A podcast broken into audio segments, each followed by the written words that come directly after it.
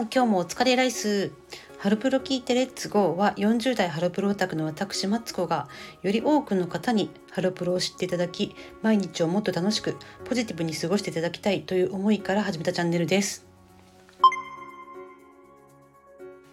昨日の夜私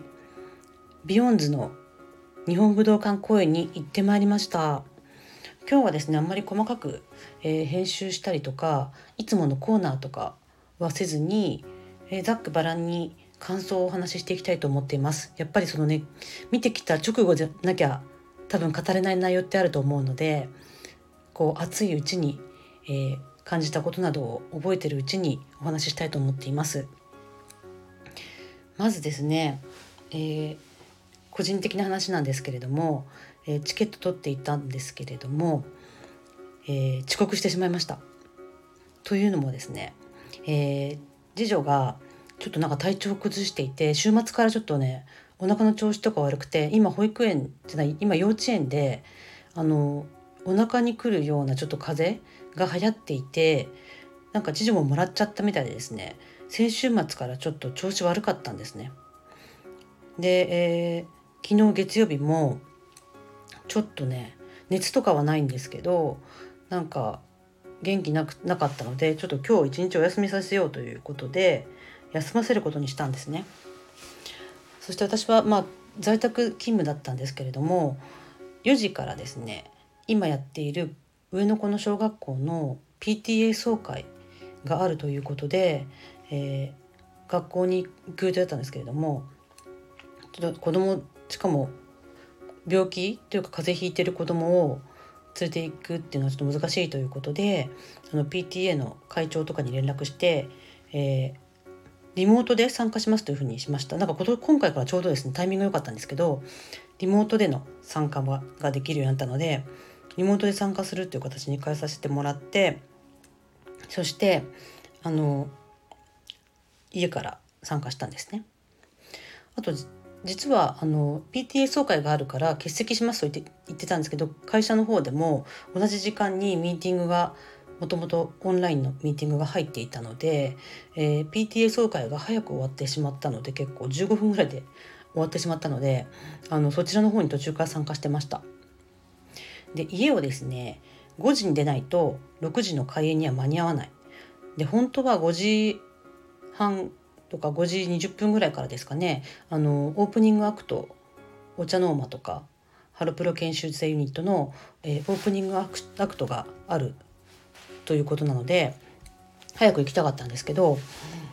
もう間に合わないなって思ってたんですねもともと。それはその PTA 総会とかに出る予定があったのであの5時に家出れば、まあ、ギリギリかな開演には間に合うのかなっていう感じで考えてたんですけどあの次女があの家にいるってことになってしまったので夫にもですね早く帰ってもらわなきゃいけなかったんですね。あの次女がもし幼稚園に行っていたら夫も6時に迎えに行けばいいので私も気に気兼ねなく出かけられたんですけど夫がそれより早く帰ってきてもらって夫が帰ってきてからさすがにあのまだ幼稚園児なので一人で留守番させられないということであの帰ってくるまで待ってなきゃいけなかったんですよ。でまあ夫もですねちょっと早めに仕事調整してくれて5時20分ぐらいかなに帰ってきたのでそれで家出たんですけどでもやっぱちょっと、うん、6時10分ぐらいでしたね会場に着いたのが。はいでちょうどですね、えー、セットリスト見ると、えー、2曲目になっていた「Hey Beyond」のもう終わりの方でしたね私が会場に本当に席に着いたのは。でもまあその時ビヨンダが何曲目か分からなかったのであの後で最後にですねあの去年の武道館と同じようにあの全部の曲のダイジェストみたいなことやったんですけどその時にですねダイジェストメドレーみたいなのをやったんですけどそこであのビヨンダが2曲目だったって分かってああじゃあそんなに見逃してるとこなかったなと思ってよかったなというふうに思いました。でもなんか最初の方に桃姫とミーミがあの岡村みなみさんと清野桃姫さんがなんか DJ やったりとかあのトークボックスやったりとかしたとこがあったみたいなのでなんかそこ見逃したのはちょっと残念だなというふうに思いますけれどもまあでも大体見れたのでよかったかなというふうに思っています。そして今回ね私、まあ、ファンクラブの選考で当選したんですけどね私なんか武道館今までキュートとかでも何度か行ったことあったあるんですけどろくな席が当たったことない。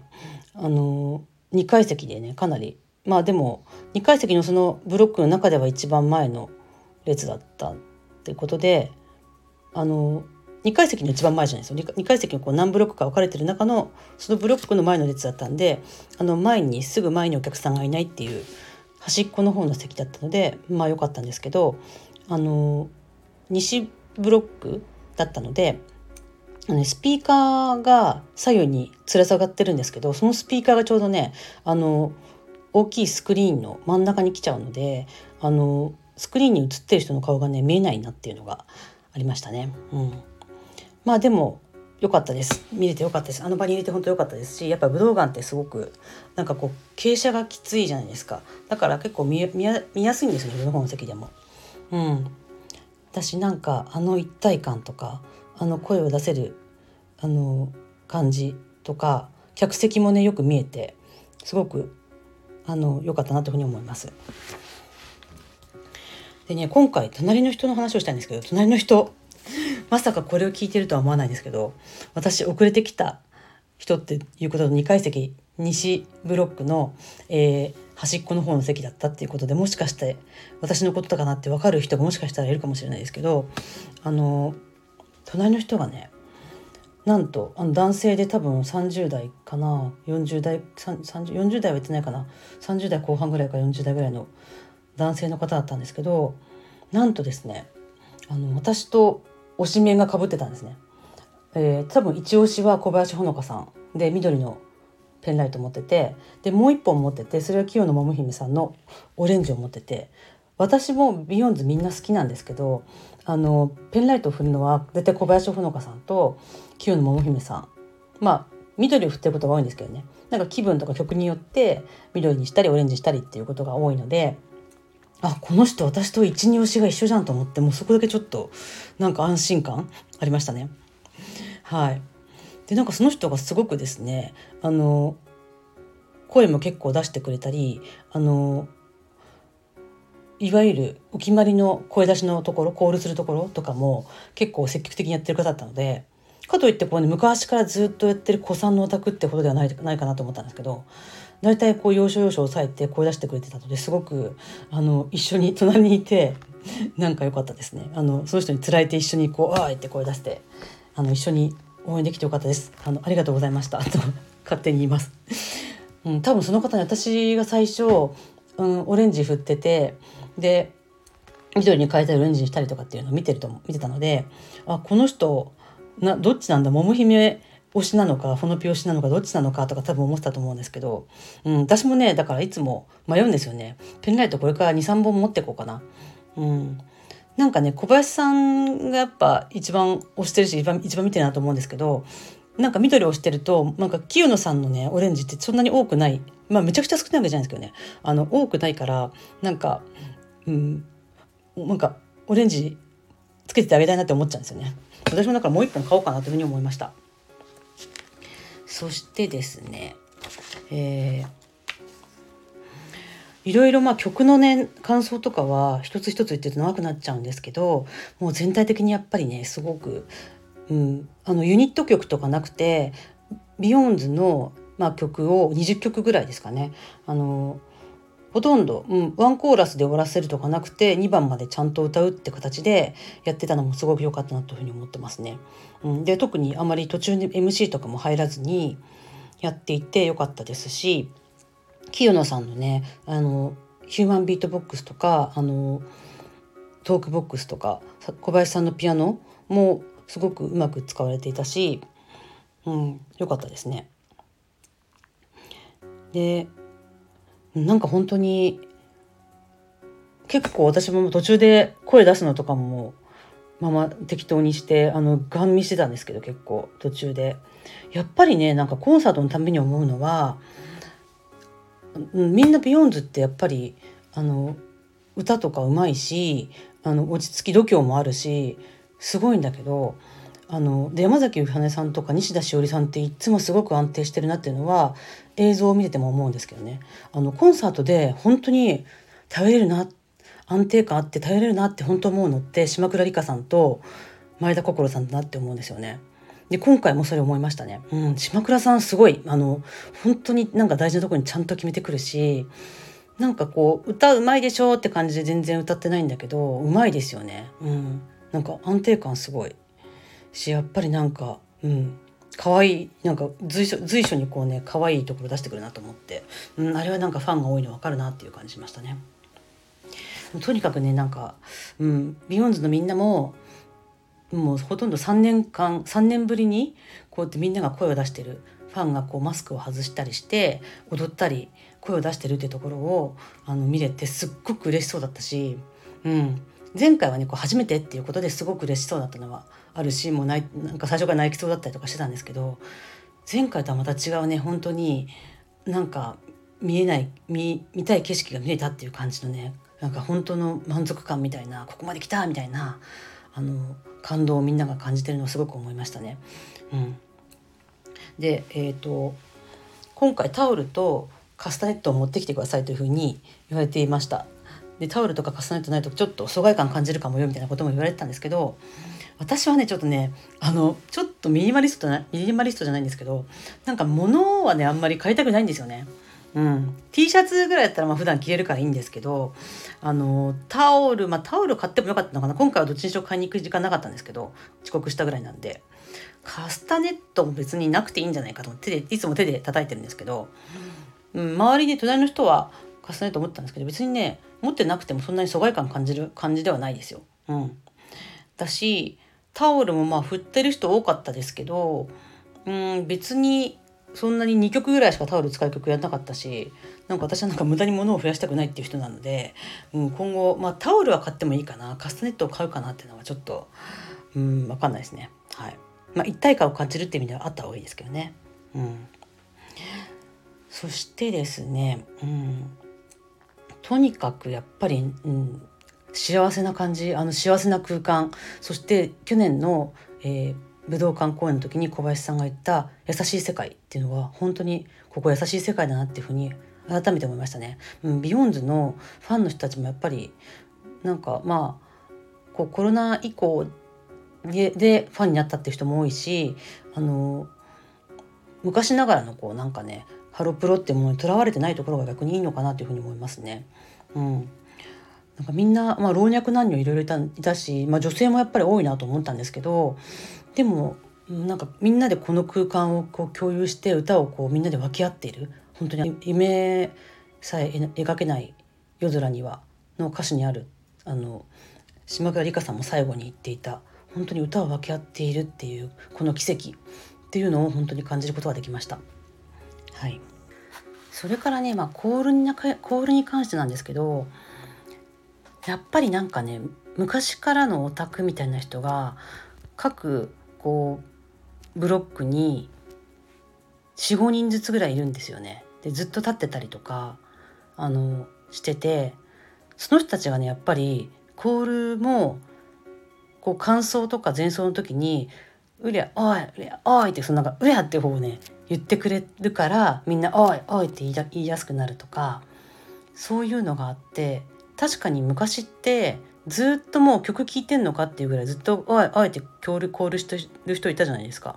なんかそういう人がやっぱりいてくれると安心感あるなって思いましたね。特に多分ビヨンズはあのコロナ以降のあのファンになった人とかライトなファンも結構多いと思うので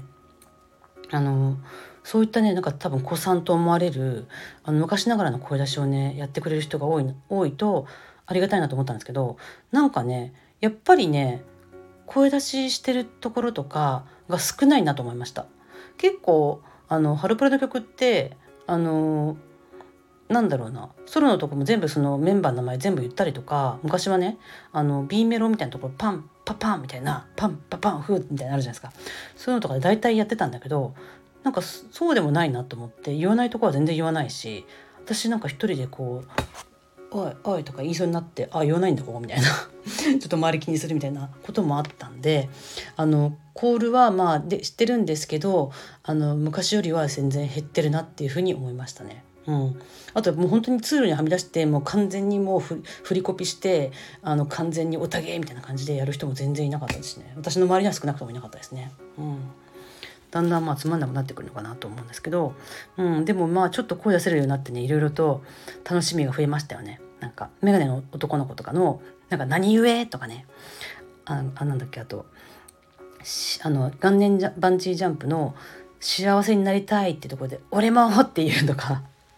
なんかそういう面白いコールもあってなんかそういう楽しみが増えてよかったなっていうふうに思います。でも、うん、あの古参の昔ながらのハロプロタクの人すごく頼りにしてるのでもっと声出してもっとみんなのコールを引っ張ってほしいなというふうに思いましたね。はい、それでね途中最後、まあ、公演終わってあのアンコールのところですねでアンコールアンコールって言い出したんですそれそれを出したんですよね。あこアンコールってこんなこうベタな感じでやるんだと思ってなんかキュートの時確かキュートキュートって言ってましたよね。だけど、うん、アンコールってやるんだって思っててでアンコールでずっと何分も何分もあの揃ってたのに途中でなんかね1階席の方からなんかビヨーンズビヨーンズっていう風にいう声いう一団がで増えてきてだんだんそれがね私の席の方にもひあの増えてきて、えー、ビヨーン最後ビヨーンズビヨーンズっていうコールでアンコールが揃ったんですね。確かにあの前回の武道館の時はアンコールって声は出せなくってあの拍手でずっと出てくるまでずっと拍手してたんですけど今回は声が出したんですけど、うん、多分次回以降はアンコールはビヨーンズになるんでしょうかね多分ね。はい、でそのアンコールで出てきた後の皆さんのね新衣装がめちゃくちゃ可愛くてあの4つの色3人ずつに分かれていてちょっとパステルカラーというかなんかミントグリーンみたいな淡い色と、えー、薄い黄色みたいな色。これはね里吉さんと高瀬さんと西田さんが着たんだけどすっごい可愛くて。あとストライプの、えー、水色。これは清野さんと小林さんと江口さんが着てて私の好きな3人じゃんと思って。意外な感じでこうなんかね3人ともちょっとツインテールとかハーフツインみたいな髪の毛しててすごい可愛いに振ったビジュアルの格好しててすごい良かったですね。うん。はい。あとピンクが島倉さんとか岡村さんでしたね。うん、良かったですね。で、うん、最後のね、リカさんが泣いたところ、島倉リカさんが泣いたところの、本当に12人みんなこのメンバーのままずっと来たってことになんかこう感動したみたいでなんかリカさんがね普段泣かないのに泣いたっていうのは結構私もグッときたし一岡さんもねグッときたって言ってて、なんか本当になんかビヨンズってみんないい子に育ってて素晴らしいなというふうに思いましたね。うん、だからだからこそ今後このグループどうなっていくのかっていうのがさらに気になったところですけどやっぱりなんか私はキュートがあの初めて武道館に立った時もあのその場にいたんですけどその後どんどんどんどん売れてってやっぱこれは始まりのね序章だって感じがすごくあの時したんですね。で、ビヨンズもすごいそれを望んでるしこんなにねいいグループで来ててあの雰囲気もいいのになんか今後どうなるのかなってすごく気になってもうもっと売れてほしいもしくはなんかすごく、うん、解散するとかねあの一人一人とか二人ずつとかそんな感じで卒業していくんじゃなくてなんかハロプロのアイドルとしてもし区切りを迎えるとしてもあのまた新しい形での活動ができるようなあのことをね考えてもらいたいなというふうに改めて思いましたね。はいなんかもう15分以上喋ってしまいました。そんな感じでちょっとあの私が感じた、えー、武道館の感想でした。うん、すごくねあの多幸感にあふれていいコンサートだったなというふうに思っています。またね来年とかあの近々、えー、ビヨンズの公演武道館とかさらにはもっと大きなね横浜アリーナとか埼玉スーパーアリーナとかで見れることを期待しています。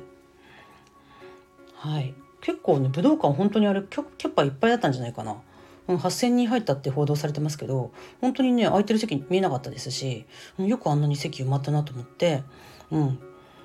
ビヨンズ来てる来てる来てるって言われてるけど本当来てるのかどうなのか事務所はあんまり力入れてない感じだけどでも頑張ってほしいと改めて思いました。とというわけで今日は、えー、ビヨンズの武道館公演の感想を録って出しでした今回はもうねこの勢いをそのままお届けしたいので特にですね言い間違いとかあまり編集しないそのままアップしたいと思っています。ではまた皆さん、えー、今週残りも頼っていきましょう。バイバーイ。